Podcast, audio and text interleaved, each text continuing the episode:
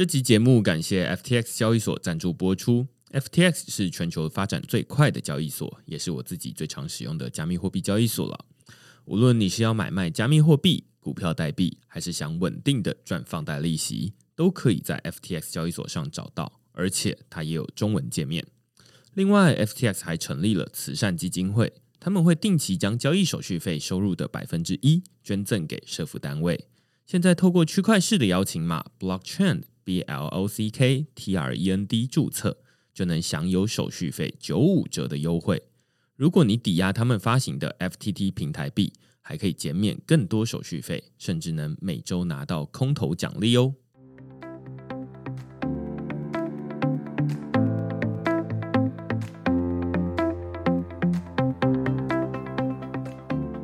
Hello，大家好，欢迎大家来到区块势的 Podcast，我是区块势的作者许明恩。那简单介绍一下区块市哦，区块市一个礼拜会出刊三封的 email 给付费的会员，那其中一封就是你现在听到的区块市 Podcast。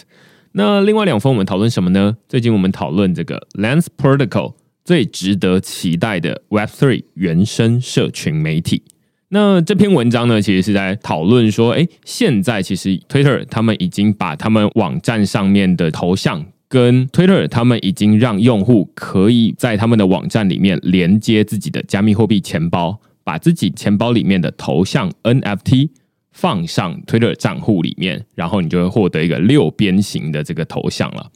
那另外，在录音的上个礼拜哦，YouTube 他们也宣布说，哎，我们接下来会用 NFT。来替创作者提供他们有更多的这种跟粉丝的互动的机会。那其中一个举例就是说啊，粉丝他们可以去收藏创作者的影片的 NFT 这样子。那大家就是纷纷发现说，这个 Web Two 的平台，比如说 Twitter 啊、脸书啊、Instagram，然后像 YouTube 这样子。纷纷的，就是说，哎，可以让使用者去连接加密货币钱包，然后就会说，哎，你看，我们已经升级成为这个 Web Three 的这个世界的一员了，这样子。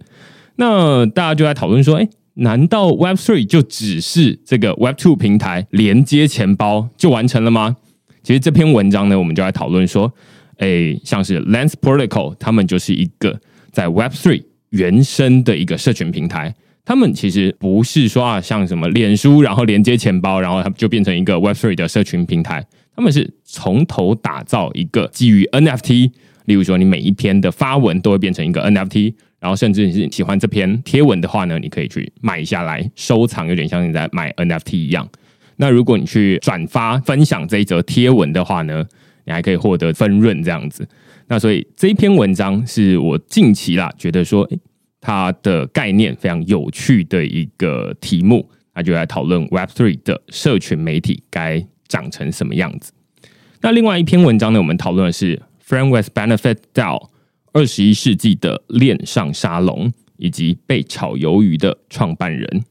那 Friend with Benefit，如果你是这个老司机的话呢，肯定会知道说，哎，这个 FWB 这在某个领域里面啊，它就是炮友的简称啦。那这个 Friend with Benefit DAO，它其实不是一个什么炮友社团哦，它其实是一个二零二零年成立的，呃，我会说它是一个二十一世纪的恋上沙龙。那沙龙它其实就是以前大家聚集起来，然后在讨论知识、想法的一个聚会了。只是呢，这个 Friend with Benefit DAO，他们把这些人聚集起来，然后在 Discord 上面去讨论这些知识。那我们这篇文章呢，就在讨论说，哎，他们这个 Friend with Benefit DAO 他们是如何运作的，以及为什么他们 DAO 的成员在最近把自己的这个创办人炒鱿鱼，就是把他赶出去了这样子。那如果你对这些主题有兴趣的话呢，欢迎到 Google 上面搜寻“区块市趋势的势”，你就可以找到所有的内容了。也欢迎大家用付费订阅来支持区块市的营运。那今天同样在邀请到这个上一集回响非常好的来宾王新仁阿乱，那我们请阿乱跟大家打声招呼。Hello，大家好久不见，过了一个新年，希望大家荷包满满。对，其实我们上一集哦，在讨论的是这个没有用的 NFT 比较有价值，然后反而是哎，正好跟现在大家在这个市面上比较常见的有用啊，或者是说大家常常会用一个比较中国的词汇啦，就是赋能。啊，对对对，有赋能的 NFT 它就可以怎么样怎么样怎么样。然后我们上一集正好提出一个反面的观点，就是说，哎，没有用的 NFT 它其实也有价值，或者是更有价值。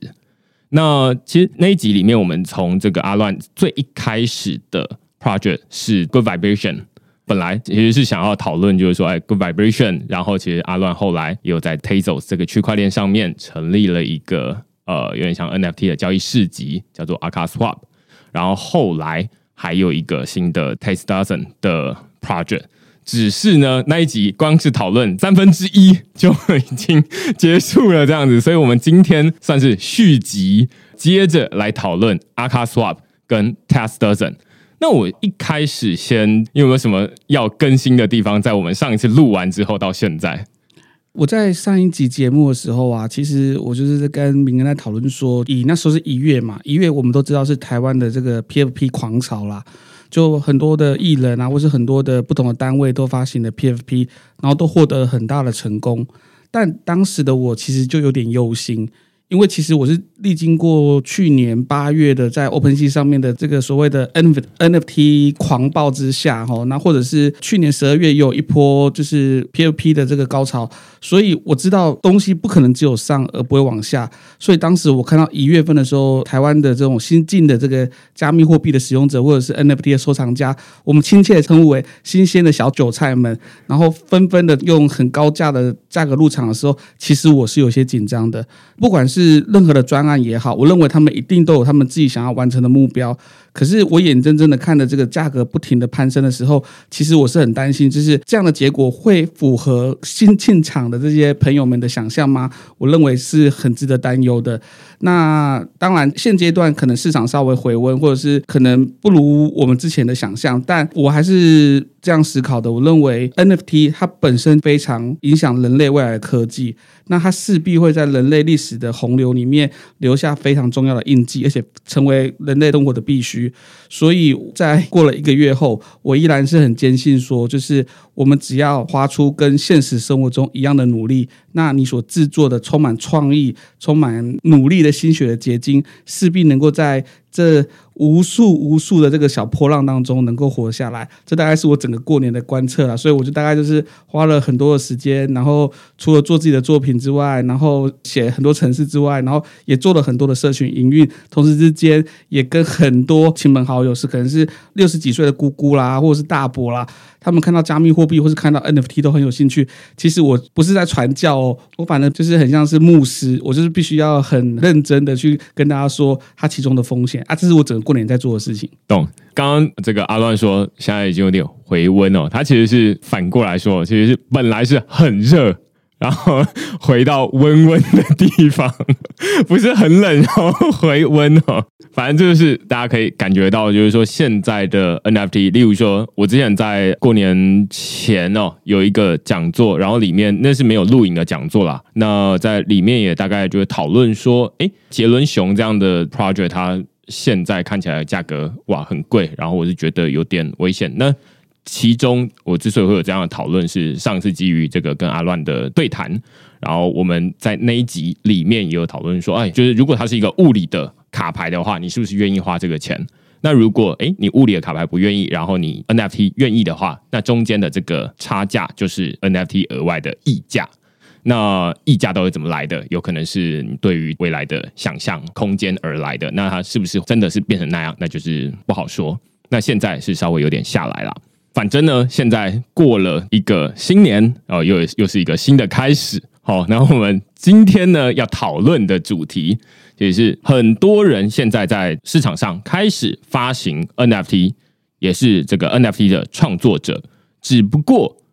倒是很少人从这个 NFT 的创作者慢慢的转身，好变成另外一方，就是说，哎，他也同时经营这个 NFT 的交易市集。那阿乱正好是可以说这个 Aka Swap 这个交易市集的共同创办人。那我还蛮好奇，到底什么是 Aka Swap？然后它跟我们现在大家比较熟悉的，例如说 OpenSea 这样的一个 NFT 交易市集有什么样的不一样？好，这故事大概是也是在去年的大概是二月或三月份啊，那时候在那个 Clubhouse 上面有很多对于 NFT 的想象。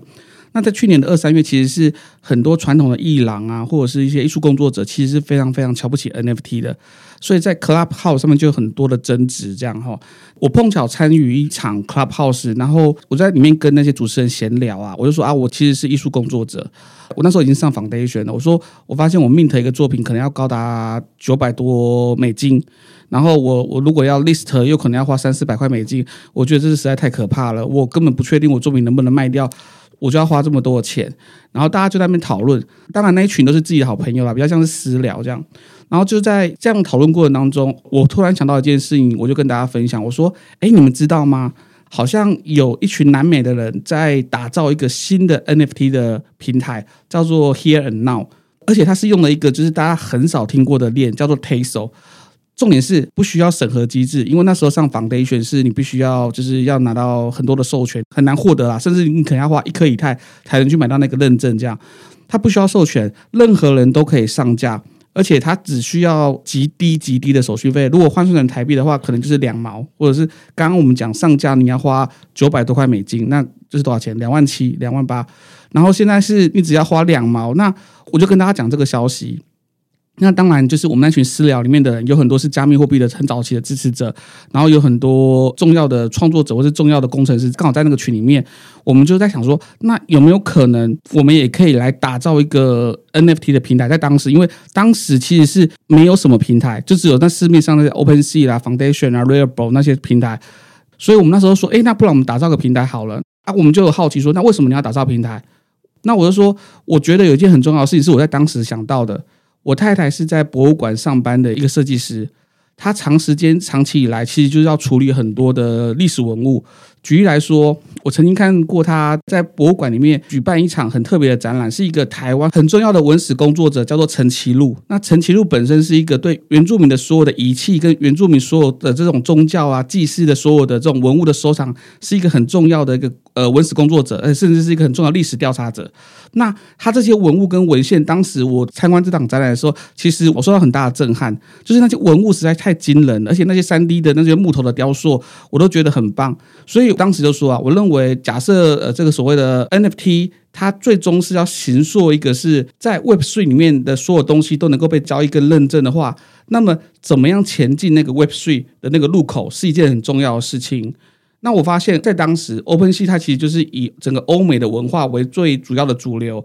那甚至你要怎么样上它的平台的 banner，上那平台的首页，其实这些规则你都不知道的。你不知道你怎么样能够进入这个入口的首页，你不知道。那我就说，假设我们能够建立一个 platform，那这个 platform 也是跟南美这个 Here Now 一样，是有一群就是比较有弱势的文化为主体所建立的一个入口的话，我们可以更亲切，我们可以服务整个亚洲的社群，甚至我们没有设定任何门槛，然后你可以让在地的文化，例如我们可以找台湾的博物馆、重要博物馆，将过往的典藏。透过三 D 扫描，然后或是 Point Cloud 把三 D 的物件变成一小颗一小颗的点，去形塑它三 D 的空间，或者是各种不同的方式，将我们台湾甚至整个亚洲重要的文物都能够透过这种方式去上链的话，那么我认为一个在地的一个入口是很重要的。元宇宙可以有很多不同的入口，但是哪一个可以更接地气的让这些单位能够上链？我认为是一个很重要的趋势。所以我就觉得说，当我这样讲的时候，其实底下那些好朋友们就说：“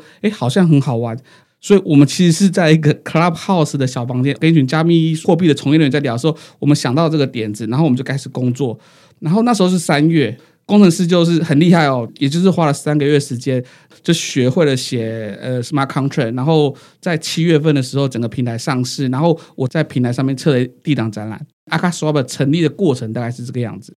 听起来有听到两个点，一个点是例如说你刚刚举例在 Foundation 这个也是一个 NFT 的交易市集上面要上架一个作品，它可能就要好几百块美金。这基本上最主要的原因，是因为这些的 NFT 交易市集是建立在目前世界上最贵、最慢的电脑上面，叫做以太坊。所以你在以太坊上面去做任何一笔交易，这个交易不一定是付钱，而可能是你把一个作品上架上去，那这就算是一笔交易。那这样的一笔交易，它就可能要收好几十美金或好几百块美金，端看你做这件事情的这个复杂度而定，越复杂越贵这样子。所以啊，那现在当然大家可以在网络上面看得到，就是说啊，有非常多不同的号称这个以太坊杀手啦，或者是以太坊的这个替代产品，或者以太坊他们的 Layer Two 都会慢慢的出现，然后主要就是想要降低手续费，让例如说你只是要上架一个作品而已，就像刚刚阿乱说的，我都不知道我这个作品到底最后能卖多少钱。第一个，第二个是说卖不卖得出去，但是你现在跟我说要先付九百美金出去上架。上架之外，他如果还要再 list 上去之类的，那就是再另外一笔费用。所以这每一次每一次的手续费，它如果很贵的话，那当然最后就可能会转嫁到消费者的成本上面去。那所以现在有人会说啊，那在这个以太坊上面，它的 NFT 怎么都特别贵？当然是文化的关系，但也有可能是因为上面的这个手续费就很贵，所以它在上面只能负担得起。那些能够卖比较贵的这些创作者，那他的作品如果呃一个只有卖十美金或者是五美金的创作者，他不太可能在这个以太坊上面上架，这是第一个原因，也是我刚刚听到就是在这个 Clubhouse 里面会去讨论，就是说啊，你看这很明显是个问题啊。那所以现在，例如说 OpenSea 他们就会跑去 Polygon 这个链上再开另外一个分行这样的概念了。那当然也有人会跑到其他的不同的链上。我必须说，刚刚讲 OpenSea 支持 Polygon，就是我们那时候在做的时候，这件事情还没有发生。而且还有一件很重要的事情是，我们那时候在看的时候，包含就是有可能有其他侧链正准备要做 NFT，可是那些侧链上面并没有开始有社群跟得到关注。重点是，当时我们认为的 PFP 都很像是那个 Beeple 的那个五千天，都是一张 JPEG。可是我们看到那群南美那群很哈扣的工程师，因为 Tezos 的这整个链实在太便宜了，所以他们做了很多智能合约的尝试。他们将一个可能是前端的 JS 的语言的这种互动型的程式码，他们也把它上链变成创作品，而且花的手续费极低，一样一次可能是台币两毛，然后甚至是透过跟 IPFS 的绑定，然后做出很多像是可以把 3D 的模型放上去。那这些东西啊，我必须说，在当时我在其他的，包含在以太链上面都很少见到。可能有，但是他所需要付出的成本极高。可是以当时在去年三月份的时候，在那整个社群里面，就只有 Tezos 的艺术家在玩这件事情，所以我们也是毅然决然的说，哎，那当时没有什么考虑 Polygon 啊，或者是什么现在 Solana，因为当时没有，根本就没有。一个是因为刚刚我们讨论这个手续费，那刚刚阿乱回复这个时间的顺序啊，就是说在当时其实没得选，哦，就是要么很贵。啊，要么也没有这样子，就是杂草丛生这样。那所以，哎，那正好有人在做这件事情，那我们往那边去。那另外一部分我听到的蛮有趣的是，OpenSea 它上面的 Curate，例如说什么作品可以放到首页上面，然后什么作品是会被优先曝光出来的，不知道。它是一个黑盒子。这其实是有真实事件。呃，我之前在写文章的时候。就是有写到一篇关于 OpenSea 里面的主管，他就决定说，哎，哪些东西是可以被放到首页，哪些东西不行。那这一位主管，他后来当然被开除了，但是他当时他在运用的小技巧，就是说，哎，他知道这个作品，他在例如说这个十二小时之后会被放到首页上面去，放到首页有点像是，例如说你放到那个雅虎首页一样，那新闻点击量就会很高。同样的，在当时，即便到现在，OpenSea 大概是占了绝大多数的这个 NFT 的交易量。那所以绝大多数人想到说啊，我要买 NFT 去 OpenSea。那所以什么东西被放在 OpenSea 的首页，它当然就很有可能价格一飞冲天。那他自己就运用这样子的一个资讯落差去说啊，那我提前先买，我知道这个东西我十二小时之后放放到首页，那所以我先买来，然后放到首页之后，哇，价格到了一个高点。卖掉，但是后来为什么被抓到呢？因为大家就发现说，哎，怎么这一个 project 在被放到首页之后，前几个小时就已经有这么聪明的人，哇，他就先买了一批，然后买了一批之后，最后这个金流，因为链上的金流都是公开的嘛，哎，最后流到了一个有 ENS 这个地址的钱包里面，然后一查，哇，OpenSea 的主管啊。才发现说，哎，这好像是一个内线交易的事件。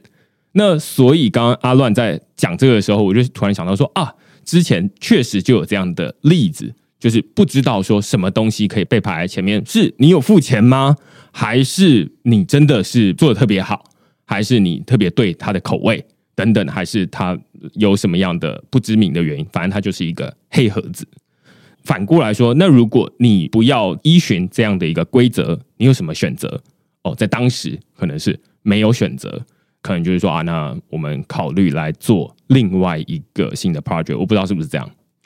呃，如同刚刚的描述，其实是蛮精确的。就是说，当时真的是，就是如果讲我们去年的暑假是在打战国时代的话，那我们就是春秋时代的时候在思考这些事情。所以说，现在讲起来，其实为什么这样做这决策是有历史时间点的。我当时一开始是真的就是无心的去想要做这个平台跟这个计划，原因就是因为当时你没有选择。而且，如同我刚刚所讲的，我当时也是一个创作者。然后我在三月份、四月份的时候，也在 Here and Now 发行很多作品。那我无论跟社群再怎么样紧密的连接，我可能就是我会去买其他艺术家的作品，然后我社群里面的发言，或者是整个官方的官方账号所有的的留言，我都去回应。我想要博到一些关注，因为我我就是一个推特追踪，那时候只有二十个人的艺术家，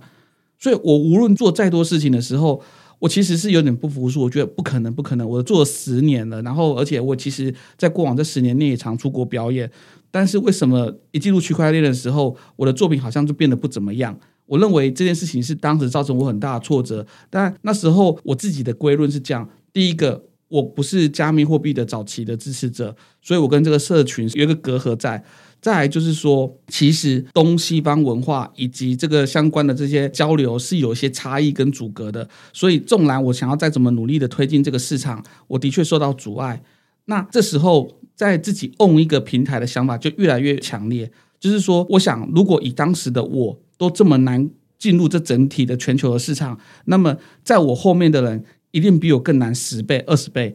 那我能不能打造一个更公平的一个平台？也因此，我们平台在开始建构完成之后，哦，我现在这样讲有点好像破坏了那个明恩的铺陈。但是，我们也偷偷的，就是在每一笔交易里面，就是如果你买了十块钱的东西，当时啊，在一开始的时候，我们就会支付你呃十块钱的 TESO，我们会让买方跟卖方各拿到一半的阿卡道，但我们从来都不明说他为什么你会收到平台的治理代币。那要做这个原因，就是因为。我在想，如果我们最终回头过来去思考整个 Teso 或者是整个 POS 这种链的这整个发展的话，那么我觉得链上治理这件事情很可能就可以有效的来帮助一个平台或是一个 platform 或是一个元宇宙的入口的公平性。因为我们可能可以透过这个代币来推播谁能够上首页，谁不行。那这件事情是很公平的。如果你是早期的支持者，你持有这个代币，然后你可以去质押你的作品或是推播上去。所以这也是就是我认为就是说，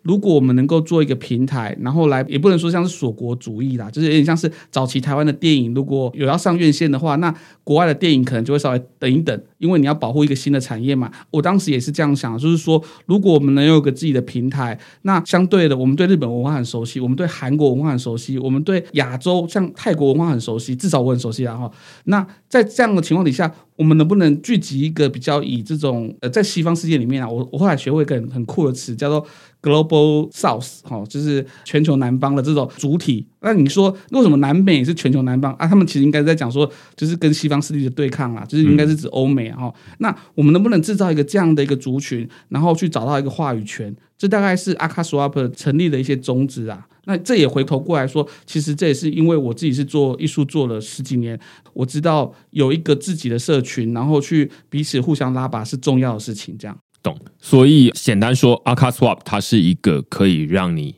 上架作品，然后可以在里面买作品。当然上架就是卖嘛，所以就是可以在上面买卖的一个 NFT 的交易市集，可以这么说吗？可以，而且必须要更精准的说，因为我知道，不管是全世界或是在哪个地方，一定都会有一些平台，它可能还是用 Web 二点零的方式在进行交易。那我就会跟你说，我们是用 Tezos 这样的机制来让作品上链。那 Open 系可能是用 Polygon 或是用 Ethereum。所以我认为，一个 NFT 作品啊，有没有上链这件事是很重要的。当然你会说，哎，你不是在讲一些废话吗？可是我必须说，在全球很多不同的地方，有些东西其实是没上链的，但它宣称为 NFT。那我觉得这件事是蛮可怕的。这样，所以我认为，当我们的平台上面是真正的资源，一个像 t e s o 这样的链，它所有的交易记录都能够被清楚的查核，你的所有的 data 是存在 IPFS 上面，甚至是。因为像我如果使用 OpenSea 是个很棒的一个平台啊，坦白说，虽然它有很多漏洞或是很多仿盘，但它的机制是很完整的。我如果使用 ERC 七二一或是 ERC 一一五的话，那所有使用 ERC 七二一跟使用 ERC 一一五的 NFT 的物件都可以在 Rarible 被看到，或是在其他平台被看到，因为它是一个真正的 Web 三的精神。所以 NFT 并不会被平台绑架，我会在不同的地方上链。所以我们的平台也是基于这样的精神所做的。所以在当时我们使用 Tezos，然后我们使用 Tezos 上面的 NFT 的这个合约叫做 FA2。所以当这个东西被建立之后，我觉得这也是影响我们现在很重要的事情，就是说我们平台上面 Mint 的作品，其实已经可以绕 Tezos 最大的市场 OBJKT 同步，第一秒钟你 Mint 完就会在那边上架。甚至 Rarible 现在也支援 Tezos 了，所以说其实第一秒钟我们平台的东西也会在 Rarible 上面被看到。我觉得这是我们的骄傲。那这个骄傲的原因在于说，我一开始就很紧张跟很担心，因为我们的这共同的创作的这些人里面，他们都是区块链的老玩家。那他们就说，如果你是要做 NFT，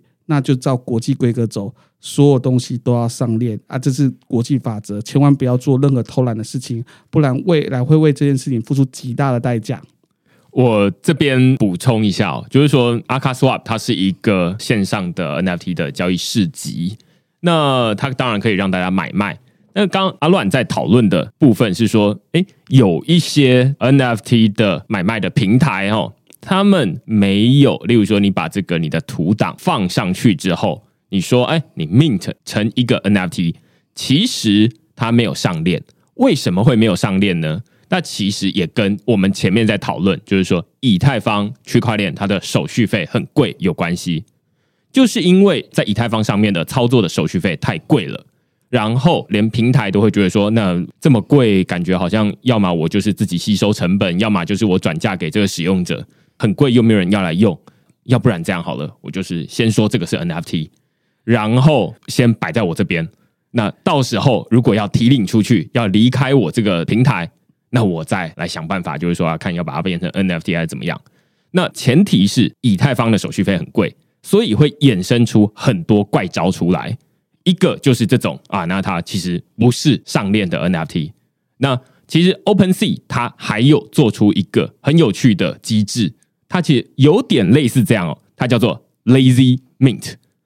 那什么叫做 Lazy Mint 呢？我最近也才刚看到这个东西，觉得很有趣哦，就是说。你 OpenSea 如果你是在以太坊上面上架发行的话，那当然就是它就直接帮你发行成这个 ERC 七二一、ERC 一一五，然后你就直接在其他的平台你都可以看得到。那在你的钱包里面也可以看得到。但是如果你是在 Polygon 上面去发行 NFT 的话，它是例如说呃，你可以用这个免费发行，他们就会说啊，这个 Polygon 很便宜，然后你可以直接免费发行。但是我们会用 Lazy Mint 的技术来帮你发。什么叫做 Lazy Mint 呢？它其实就是先在他们自家 mint，但是它没有上链。就像刚阿乱说的，它其实是一个没上链的 NFT。哦，听到这边大家已经够惊讶，原来 OpenSea Polygon 上面的这个 NFT 是机房 NFT 啊。但是呢，它不是说完全都没有上链哦。它所谓的 Lazy Mint 是只要有人买了，那他就马上 mint 一个 NFT 给你。换句话说，这些滞销的 NFT 就是机房 NFT。那如果你是一个热门的 NFT，你还是跟大家一样都是在链上，大家都可以看得到。那我自己有一个血淋淋的案例啊，就是我自己去年发行的中秋月饼。那时候我在用这个 Polygon 发行 NFT 出去的时候，有几个人我大概收到十封信左右，就是说，哎，我怎么在我的 MetaMask 里面看不到，但是我在 OpenSea 上面看得到，哎。对呀、为什么？然后我也在这个 Polygon Scan 浏览器上面也看不到。后来我才看到，哦，原来这叫 Lazy Mint，就是他们是在机房里面，所以你当然在 OpenSea 看得到，但是你在链上、在钱包里面都没有，除非你要花钱去买它。那它就会在你的钱包里面，就会在其他的 NFT 的平台上面。我认为这件事情啊，在现阶段它是一种比较算粗暴的处理方式啊，它是硬解啦。那未来会不会找到一个方法，是可以将这些应该说历史共业解决？我不知道会不会解决。不过我必须说，以一个创作者而言，然后我认为，我们如果真的相信 NFT 它就是让 fungible token 的话，那他就必须要用一个比较符合世界规则的方式去做 mint 的动作。那这件事情是蛮重要的。所以说，我的建议是这样哈，因为其实你可以用 Solana 很棒，那你可以用 e t h e r 你也可以用 Teso，但我必须说，如果你知道你未来的这个艺术家生涯是要往国际推动的话，那我认为你的作品的任何一笔销售记录，或是从 Mint 的那个 moment 那个几分几秒第几个 block 这件事情，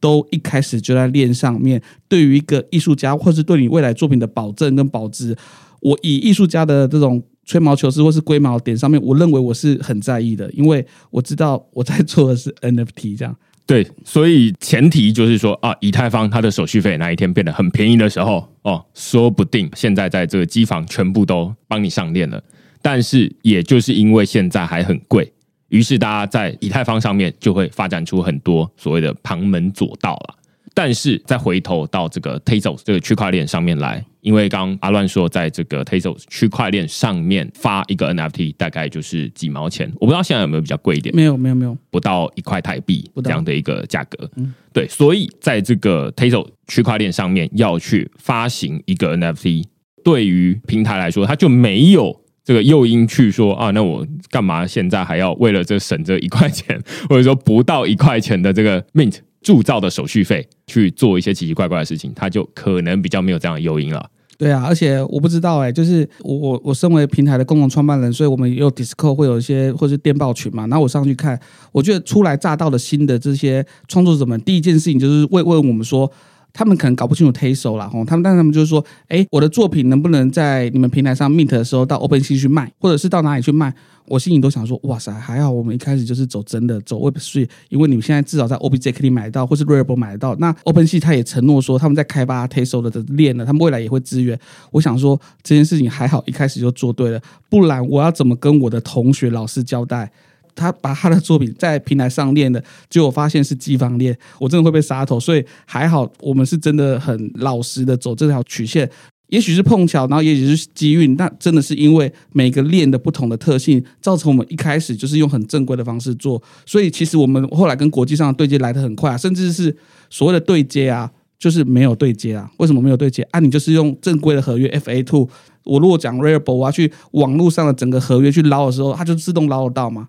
所以我觉得这件事是重要的，你一开始就老老实实的做，那未来所有平台的资源也都会一步到位。这样，这边基本上还有另外一个刚刚这个阿乱提到的一点啊，就是说在 akaSwap 上面 Mint 的 NFT，它可以在 OBJKT 这一个同样也是 NFT 交易平台的地方看得到。那这基本上就是，如果你把 akaSwap 或者是 OBJKT 当成是一个钱包的话，那有点像是啊，我用 Coinbase Wallet。你用 Trust Wallet，我转给你比特币，你都可以收得到；或者用更贴近大家日常生活，就是我用 Gmail 这个收信的信箱，你用 Hotmail 的收信的信箱，那我一样可以寄过去给你。那最主要原因是因为它底层的协议都是同一个。那同样的，在 Tezos 这边，就是说他们的底层的协议就是 Tezos 这个区块链。那上面这些应用，它到底是这个 akaSwap 还是 OBJKT？无论是什么，它都可以直接互通这样子，OK。但是我觉得大家可能会有同样的一个问题啊，就是说，因为我自己也对于 Tezos 很不熟悉。虽然我自己有钱包，因为有 Trust Wallet 的关系，它里面就内建一个你可以有一个 Tezos 的 address。那但是什么是 Tezos 区块链？你可以有一个比较简单的解释。它跟其他的区块链，除了你刚刚说的这个手续费比较便宜之外，有没有什么不一样？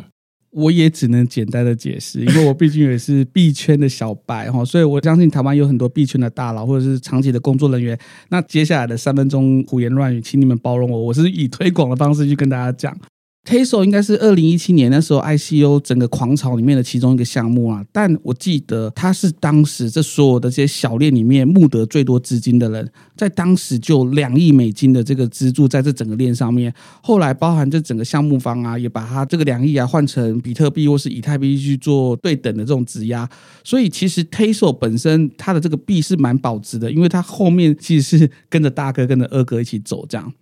然后 Tezos 它在一开始的时候，二零一七、一八、一九的时候，其实是发展的还不错。不过后来因为公链大战啊，那有很多公链都很强势嘛。不然我们现在知道，Solana 其实表现的非常非常的好，然后或者是宣称各种以太杀手链。所以 t a s o 一七年的时候，大家都说它就是第一代以太杀手。然后到现在，我记得在一九、二零都稍微没落。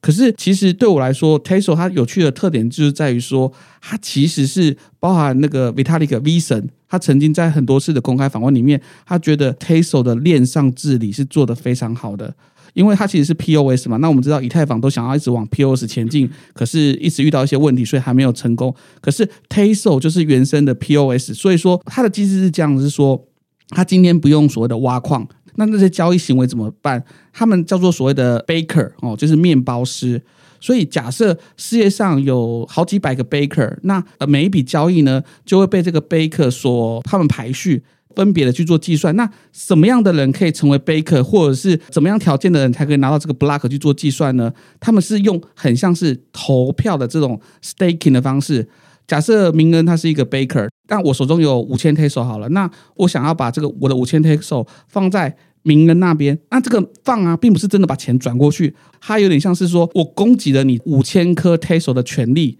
那假设名人手上有，假设有两万颗好了，那他就有投票权，或者是说优先的这个所谓的 block 的运算权。那他就跟全世界这些面包师们彼此的轮流，或者是当然你有更多的投票权，你就可以获得比较高几率的这些所谓的帮忙记账的这些功能，这个东西就很成功。所以说，它其实是由代议式的制度的方式去做这所谓的链的治理跟管辖，甚至是如果我是面包师。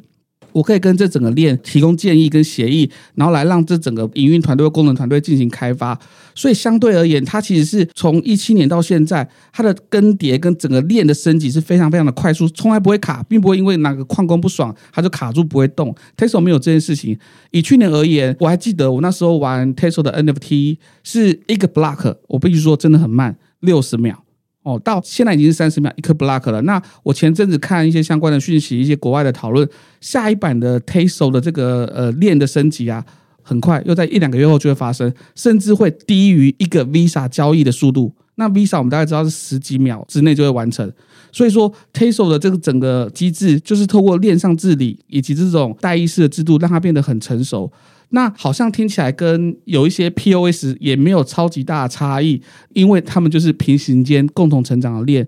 在去年有一则新闻是很重要的，他是这样说：Tesla 就是被 NFT 拯救的公链。一定很多人看到这件事情啊，就是说啊，这么多公链为什么选择 Tesla？但我我必须就是点头。他就是被 NFT 拯救的公链。当然，我后来被很多那个 Tezos 的早期支持者说，你在讲什么？Tezos 有很多很厉害的 DeFi，只是还没有公开。或者是我建议大家做一个很有趣的功课哈，你在 Google 上面打英文的加密货币，然后打银行，你会看到很多 Tezos 的相关新闻，包含在呃瑞士很多银行，他们用 Tezos 来测试数位欧元。包含新加坡的某些银行的系统，包含在沙乌地阿拉伯一些银行的系统，都拿 Tezos 来做一些测试。所以，在我讲那个 Tezos 是被 NFT 拯救的公链的时候，有一些 Tezos 早期的支持者就会跳脚说：“你们还没有见到 Tezos 的魅力，而且 Tezos 在默默进行的事情，你们都不知道。”所以，我只是说，就我所理解到的，Tezos 为什么会被是 NFT 拯救的公链呢？就是从去年的从三月时候的南美洲发起来的艺术革命啊，就是从 Here Now 的这种 Tezos 链上面有非常多的艺术家群聚在这里。那为什么会这样？我为什么也会群聚在这里？最重要的原因就是我们不是早期的加密货币的支持者，我们现在很认真的要认错，但是以太坊不太给我们机会认错。如果可以的话，我也想要去以太坊，但我现在无能为力。所以谁愿意拥抱我？坦白说，就只有 Tesla。好。这是一个悲伤的故事啊，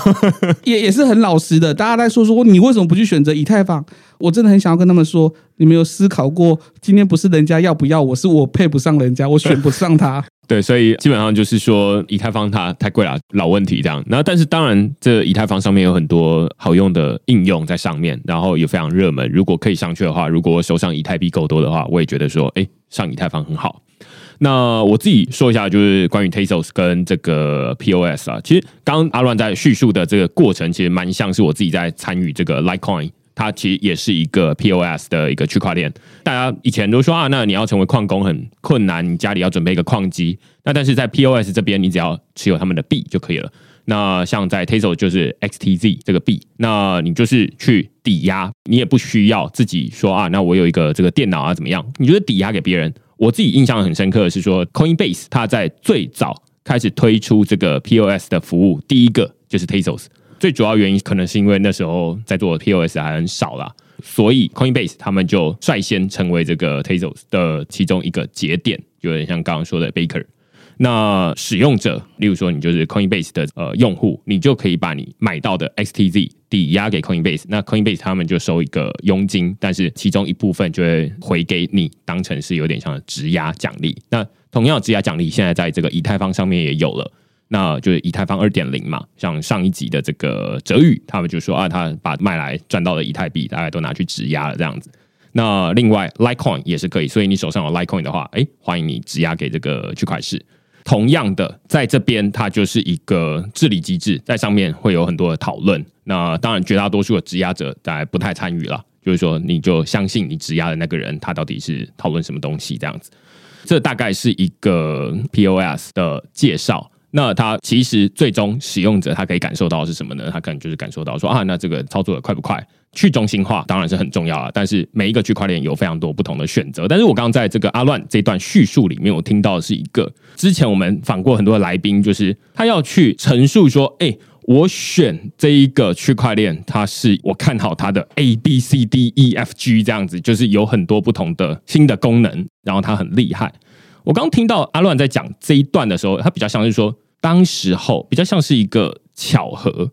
比如说啊，那那个时候大家在做 NFT，在以太坊上面有，但是它很贵，在 Tezos 上面也有 Here and Now，那所以我们就在上面做这个东西。听起来它比较像是一个巧合，就是说啊，那那时候就是这个选择，然后我们讨论到这个东西。那我们本身不是一个这么技术的人，就是他要去衡量一百个区块链，然后说，哎，我们就是选这个这个，它一定会起飞。那是另外一种人在做的事情。那比较像是说啊，那这边有在做 NFT，然后它也很便宜。那最后就接这个阿乱的悲伤的故事，然后就会说啊，那我们就选择这一个区块链这样子。我回应这件事情后。它表面上听起来完全是巧合，因为它没有什么门槛嘛，你可以随时进去。可是我后来在回想这一切的时候，因为我看到 Here now 它是谁培植的，其实是 Tezos Foundation 在二零一九、二零二零的时候就给了一笔很大的资金给这个南美洲的这个开发团队。我回头去看整个 Tezos 的白皮书，跟他每年的这些月刊或是周刊或是年报，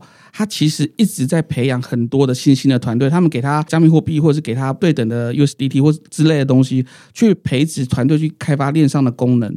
所以我认为 Here Now 的诞生并不是偶然，并不是说突然就有个团队说去写 t e s o 上面去开发 NFT，而是说这个链上面它的确在自己制造一个新的生态。然后我坦白说了，大家都说 t e s o 的这个营运方式很低调或是很默默，但。它的确是如同字面上所看到，它不像是手拉拿或者这种一些新兴的 POS 链，就是很像是耀武扬威，然后就是很快的就爬上顶端。我认为 Tesla 好像不是这样，但 Tesla 其实对我来说，他就是一个比较像是默默在做事情的人。所以我们可以看到最近的新闻比较大是说，像是那个 Tezos 跟这个欧洲的足球联盟啊，就开始产生一些协议跟合作。然后或者是之前比较大的新闻是说，他跟美国的职棒哈，那像呃纽约大都会队，然后还有更多的跟 e 他在默默进行。我认为他比较像是一个还蛮恭维，或许这道做歹职业党。我觉得是这样啦，所以说我觉得他是有在做事，只是他好像就在广告预算上面可能下的比较少。我觉得这大概就是每一个人都有自己支持的很多不同的区块链了。然后我们也希望，如果你自己正好也是这个 Tezos 区块链的高手，然后觉得说，哎，刚刚我们在讨论的东西啊还不够，就是或者说有错误的地方，欢迎你来报名下一集这样子。对，欢迎帮我补充一下，我很战战兢兢啊，战战兢兢。对对对，那但是我们这一集想要讨论的是说，哎，那在这个 Tezos 区块链上面，我们现在至少可以得到几个结论了，就是说，哎，那因为它在上面的手续费非常便宜，所以它不需要像是在以太坊上面，大家会为了去省手续费，然后去做出说啊，那例如说我这个。就资料就先不要放在链上，然后等到有人买再来怎么样，或者说啊，干脆就不要了等等的做法。那这是比较特别的地方。另外一部分，我猜在 Tezos 上面的这个 NFT 总价，就我在 akaSwap 上面看到总价也会稍微便宜一些，或者说便宜很多。完全如同字面上的描述，可是 Tezos 上面也有很贵的作品哦。我可以看到卖了三万 Tezos 的作品。那如果三万 Tezos 乘以四块钱美金是，是现在是因为币价比较低嘛，就是十二万美金。那其实也不是很便宜的一件作品。这样，那我必须说，就是每一个链都有自己的生态。可是对我来说，那为什么我决定后来在 Tezos 上面住下来的，而且住得很愉快？有一件事很重要，就是我认为，如果以艺术家而言的来做这个发言的话，就是。艺术家们通常都很念旧跟死心塌地，因为他们在做事情的时候，通常都是为很纯粹的事情。所以，当我看到我喜欢的一些创作者们纷纷的在这边定居，开始建造自己的社群的时候，我觉得这地方就可以待，因为有人的地方才有江湖，那有江湖的地方才有钱钱哦，你才可以赚到一些收益。你的作品卖给谁很重要，那卖给谁很重要之外，能够卖得出去也很重要。那怎么样能够卖得出去？有一堆充满了对 Tezos 充满了这个热爱的这个粉丝，每天在 Twitter 上面去攻击别人。那这个攻击不是说去真的言语攻击，而是疯狂的说 Tezos 有多好，上面艺术品有多棒。这样的人，前阵子新闻才刚出来，他说 Tezos 目前是在整个所有区块链里面，社群链里面，社群排行榜第二名，第一名是比特币，第二名是 Tezos，第三名是以太坊。所以说，Teso 已经是在推特上面。如果你是艺术家群主，你会看到每天都会被成千上百上万的 Teso 的使用者疯狂说 Teso 链有多好，艺术品有多棒。那这件事情是我认为超级重要的，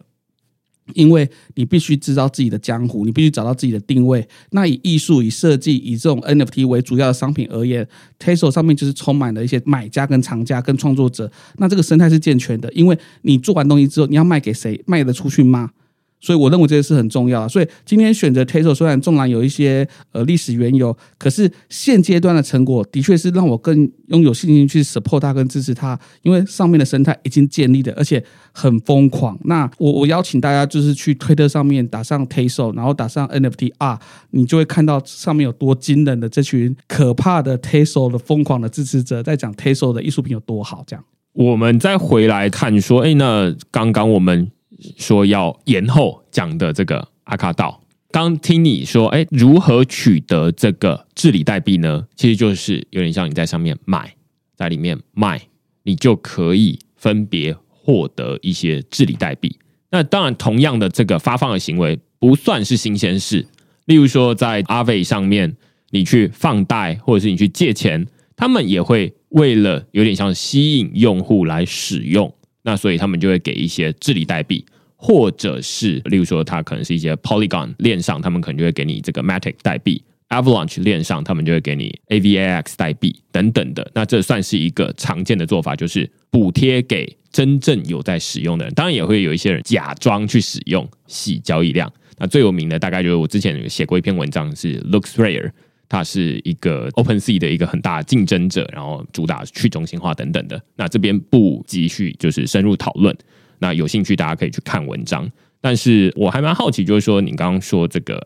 治理代币，当然发治理代币给这个使用者算是容易，就是说啊，那你使用，然后你就发。但是持有这些治理代币，它能够做哪些事情？然后现在做了哪些事情？好，我们现在治理代币啊，就是呃，随着计划进行，开始越发越多啦。我们现在的总量，整个平台的总量是一百万颗。然后在我们前阵子发行完的计划 Teztalent 里面，我们会在两年的时间之内，把我们治理代币的四分之一，也就是二十五万颗，分别发给这个 Teztalent 的持有者，哈，就是买这些 POP 的持有者。那总而言之，它能够做些什么呢？在我们即将要公开或者是在撰写中的白皮书当中，有一些很重要的事情是这样说的，就是说，第一个就是说，我们平台的治理代币。可以去投票整个平台的功能的开发，像是智能合约的部署的优先顺序，我觉得就很重要。那呈现了治理的可能，使用者跟厂家决定了说你们的平台该往往哪个方向走，那这是一件很重要的事情。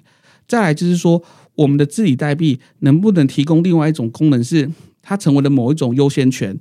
在我们今年一月份发行完成的这个 Testaren 这个计划里面呢，其实我们就偷偷做了一件有趣的事情啊！这件事情是明恩抢先知道，从来没有跟任何人讲，在这个节目首次公开。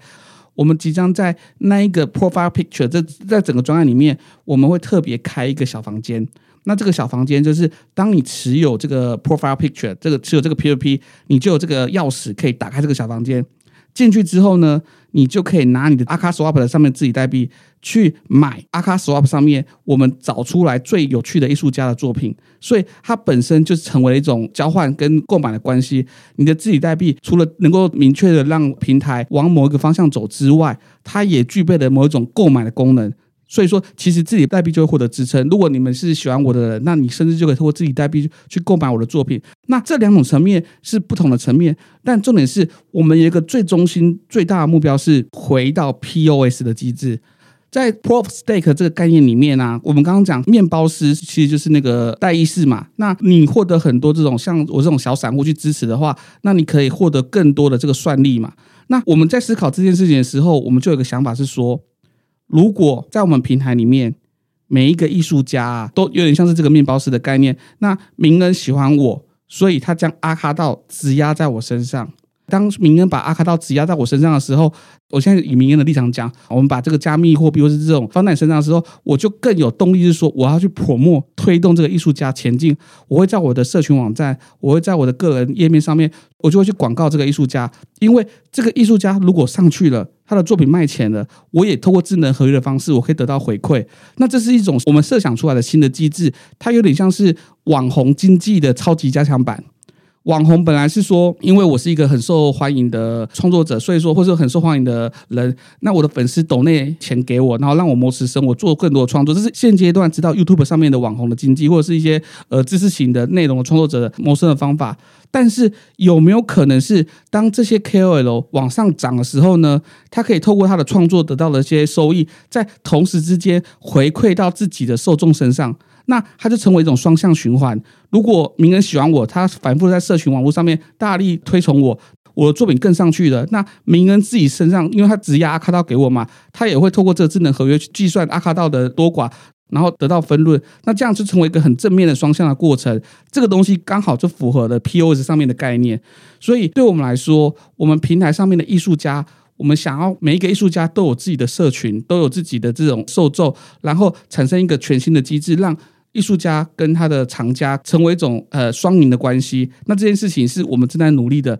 让阿卡道除了是可以给平台某一些特别的建议、某些智能合约推动之外，或者是直接购买作品之外，甚至能够跟着艺术家共同成长。嗯，就是有点像是自己跟创作者利益绑定了。那你把这个币抵押在那边，那你当然会希望说，哎，那他可以卖得更好。当然，前提是你觉得这个人是一个你值得投资的人啊。对，那这个投资可能是你投资心力、投资时间、投资金钱，所以你就会把币抵押在那边。那抵押在那边，当然他如果卖得很好的话，哎，当然会有一些回馈到你那边来，有点像是你帮忙去扩散他的影响力，变成一个循环了。那通常会把这种无论是 POS 或者是现在有蛮多这种做法，像我这一集最一开头讲的这个 Lens Protocol，它也有类似的运作方式，就是你去帮忙把这则贴文给分享出去。像我们在脸书帮忙分享贴文，其实你就是免费分享而已，然后让更多人看到，哎，代表说，哎，我也有看到这样子。但是呃，他们就会想说，哎，那是不是可以让这个帮忙分享的这个人？如果有人透过这个分享连结买了这个 NFT，那他帮忙分享这个人，他也可以从中获得一点分润收益。那这等于就是把本来现在在讨论说啊，那分润收益绝大多数都是创作者跟创作者之间在分润，就是说啊，那这个文章是我写的啊，这个图是你做的，所以我们的分润百分之多少这样子。但是这个分润收益，它其实还可以把社群结合进来，就是说啊，那他们帮忙让这件事情被更多人看到，那他们也可以同时动态的获得分润收益。那这就是看起来未来会有越来越多这样的 project 或者这样的概念慢慢实现。在刚明言提出这个概念，或是这个平台提出这个概念之前，我们的确就是这样做。我听到明言在讲的时候，其实我就会觉得更有信心，是因为很可能全世界一些在从事加密货币或是这种加密经济的人，的确都觉得这个方案是一种可行的方案，然后大家往这个方向前进啊。所以我也很开心，就是我们好像没有跟世界脱轨，在我们自己设想出来的白皮书或是内容里面，我们也是觉得这个是正轨，这样很开心，也是跟其他平台是雷同。那当然，我就更希望这件事情能够也是快速的，呃，我们的工程师也在更加努力，然后推动看看，试着让这些机制跟体制能够开始运作完成，看看能够产生什么变化，这样。OK，好，看起来我们 test dozen 都讲不到了吗？对 对对，因为看起来他才刚开始，对不对？对我们可以等他成熟一点再来了。好那跟阿乱从最一开始啊，就是讨论说，哎，这个 Aka Swap 它到底是什么东西？然后它是一个哦，是一个 NFT 的买卖交易平台。然后他选择在 Tezos 这个区块链上面，然后它其实是每一个 NFT 它都是扎实上链的。那为什么会有一些不扎实上链呢？那就是因为这个手续费很贵的问题。那所以现在很多的 NFT 交易平台，他们可能也会选择说提供很多不同的选择啦。例如说，这个以台湾的 NFT 交易平台 Lootex 为例，他就会说啊，那你要以太坊吗？也可以啊，Polygon 也可以啊，BSC 也可以这样。那他们就会提供很多不同的选择。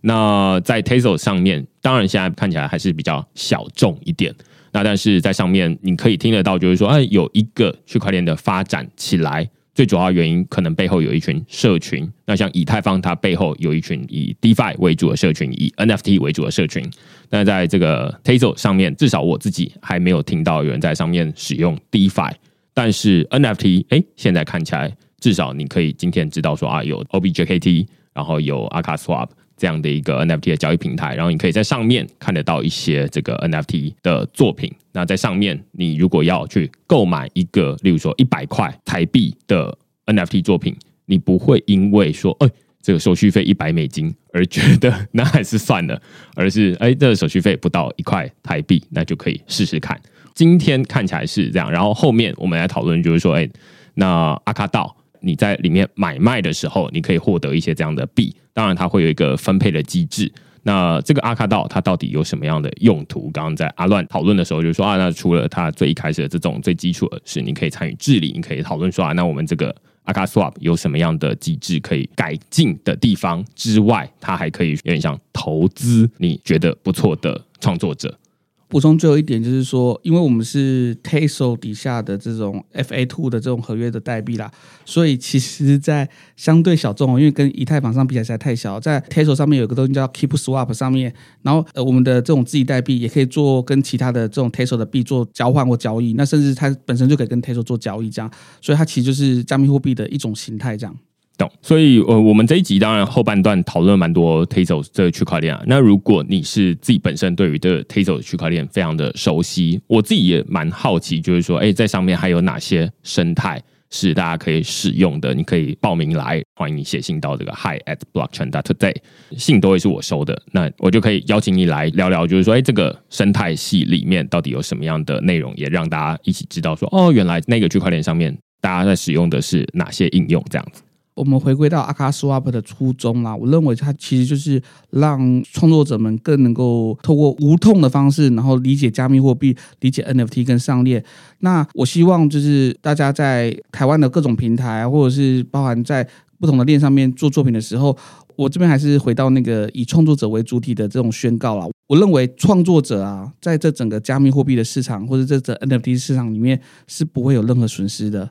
因为你是做创作嘛，所以我其实是很鼓励，就是我过往的朋友，或者是现在听到这 podcast 的这个好朋友们，你们可以试着上链，然后试着玩玩看，也许你本来梦寐以求的事情就可以在这边发生。例如以艺术家为主体的去生活跟做创作，我已经看到很多创作者，包含国内外，都已经可以用艺术为正职，去当做他的职涯生命的一个过程，在过往的这个数十年里面是办不到的，以艺术家为主体，但这件事情在国内外都已经发生了。那我希望大家不要迟疑，好，我们赶快努力去做创作，然后也许这世界会变得跟你想象中的不一样哦。